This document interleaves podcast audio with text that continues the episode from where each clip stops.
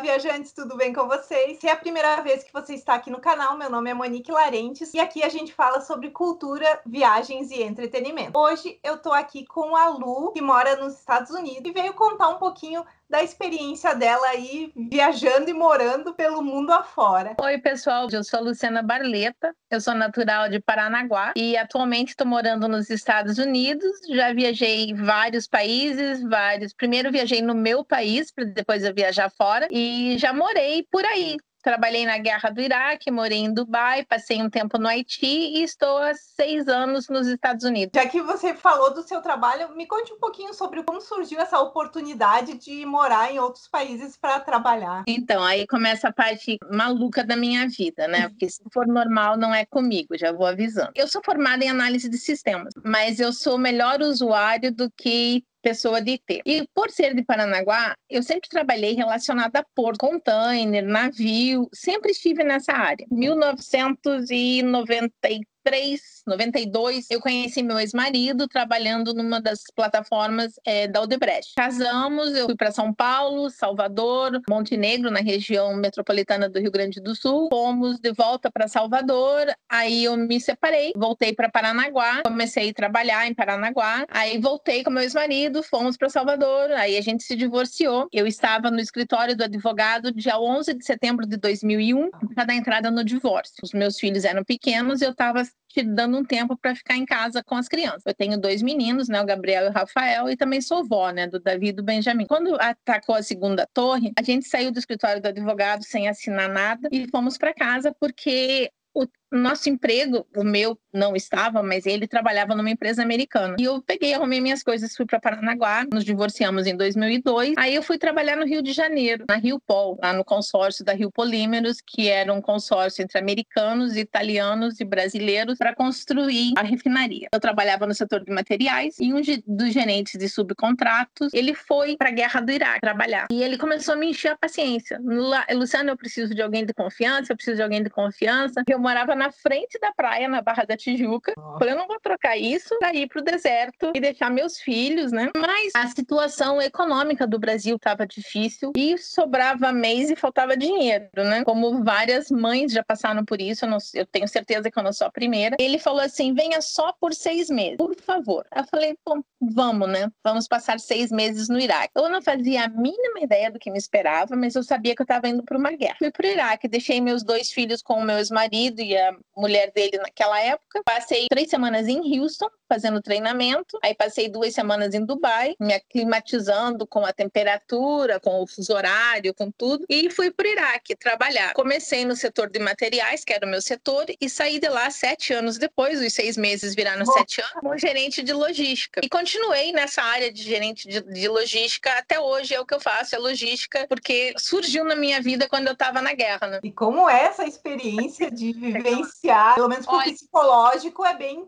pesado, vamos dizer assim. Se eu te falar que eu morro de saudade, eu não estou mentindo. Era fascinante, porque tinha, apesar de estar uma situação de guerra, eu estava protegida pelo exército americano. Eu morava numa base militar americana. E eu tinha a oportunidade de conviver com pessoas de todas todos os países. Era gente do mundo inteiro trabalhando e todo mundo queria a mesma coisa, que era sair dali vivo, né? Porque, claro, claro existiam ataques, a paz era atacada várias vezes por dia. Hum. E foi lá que conheci meu marido também, meu segundo marido, com quem eu estou até hoje, foi lá no Iraque. Tudo isso, então, o Iraque para mim não foi ruim. E dali eu viajava bastante. Eu fui para Tailândia, eu fui para Europa várias vezes, para Dubai. Antes de eu ir morar em Dubai, eu já tinha ido 52 vezes para Dubai, porque era o, o, o, o ponto de passagem, né? Passava a gente, antes de, de eu ir para o Brasil, ia para Dubai. Conte um pouquinho de como foi a experiência no Haiti. Tu falou que também trabalhou no Haiti um tempo. Eu fiquei seis meses lá. O Haiti é um país lindo, é muito diferente. Tem praias maravilhosas, o povo é um povo super simpático, a comida é muito parecida com a nossa e eles adoram o Brasil. Mas para trabalhar lá é muito difícil, porque como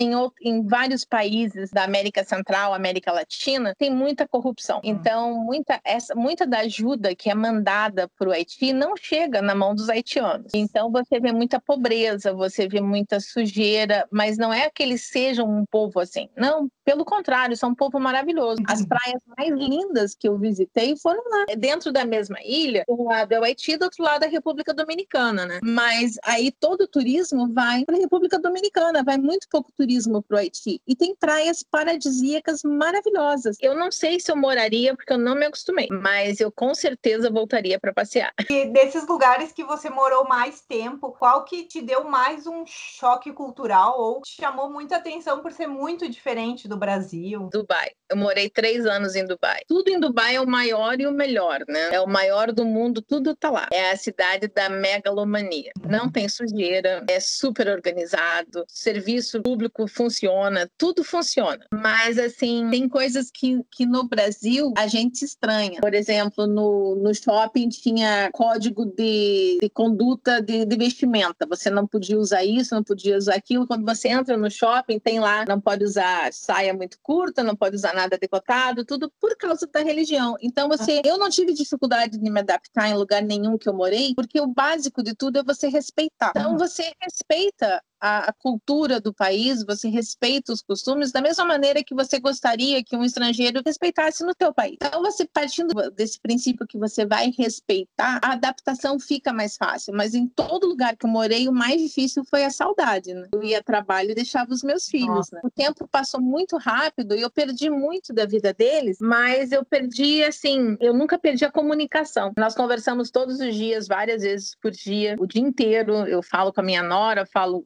com meu genro, o marido do Rafael, a gente tá sempre conversando, a família, né? O tempo que eu passo fora não significa que eu, ai, ela é uma péssima mãe, ela abandonou os filhos, porque eu já escutei isso várias vezes, sabe? Você ah. abandonou seus filhos. Não, eu saí porque dentro do meu país eu não poderia dar para eles a condição de vida que eu gostaria de dar. Então eu me sacrifiquei, mas eu nunca deixei de ser mãe, eu nunca deixei de ligar para a escola, de fazer, até fiz várias vezes as crianças passarem vergonha porque eu ligava para diretora, eu ligava para diretor, eu fazia essas coisas, mesmo que não fisicamente, eu me faço presente na vida, na vida deles, né? Se teve uma coisa que eu ensinei para os meus filhos foi vá atrás dos seus sonhos, né? Que conselho tu daria para quem tem o sonho de trabalhar em outros lugares, em outros países? Aprenda inglês. Sem o inglês você não consegue. Tente, sabe? Existem várias plataformas de intercâmbio, existem várias maneiras de você sair. Não precisa ir para guerra, como eu fui. Tem vários países que têm essa abertura para brasileiros e para estrangeiros. Mas o inglês é fundamental. E não é só o inglês básico, é o inglês avançado. Porque senão você não sobrevive. Vamos falar um pouquinho de comida. Qual lugar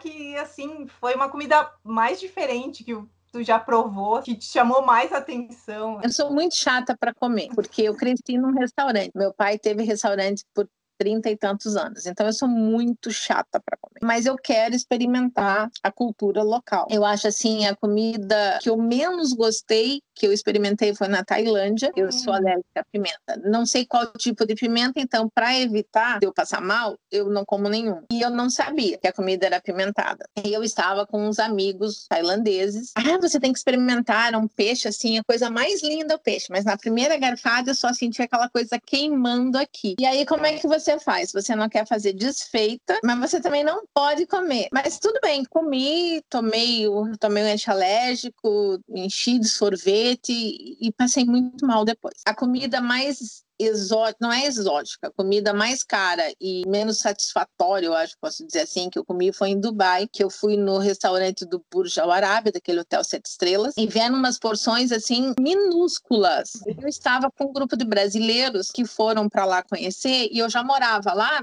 e a dona da agência de turismo, a minha prima, ela falou: Luciana, nos acompanhe, né? Que você já conhece tudo. Então eu fui como convidada deles. Quando terminou a refeição, o peixe estava delicioso, o sorvete veio com uns flocos de ouro, assim, umas coisas chiquérrimas, né? Mas não não enche minha, não encheu minha barriga nem um minuto. Quando o motorista de táxi foi me levar de volta para o meu, meu apartamento, eu falei, por favor, para no McDonald's, eu preciso comer. E aí parei no McDonald's e comi. Mas assim, é, no Haiti eu gostava muito da comida por ser muito parecida com a nossa: arroz, feijão, bife, frango, banana frita, banana frita maravilhosa. Bom, antes da gente finalizar, tu gostaria de deixar alguma mensagem para o pessoal? Não é porque você não pode nesse momento viajar, não deixe de sonhar, de planejar. Procure online, tem vários. Você no teu canal tem várias dicas. Faça a tua listinha e, e não não deixe de não deixe de viver. A pandemia um dia vai melhorar, a vacina está aí, as pessoas vão se conscientizar, as coisas, tudo vai, tudo passa nessa vida, né? O importante é você sonhar e correr atrás. E planejamento é muito importante, né? Então agora é a nossa a nossa hora de planejar nossas próximas viagens. A gente viaja virtualmente, mas continua planejando, né? Guarde o dinheiro da viagem, não pense assim, ah, não vou guardar porque eu não vou viajar. Não, vai viajar, só não, talvez não seja hoje. Obrigado mais uma vez pela tua presença e até. Até, um beijo.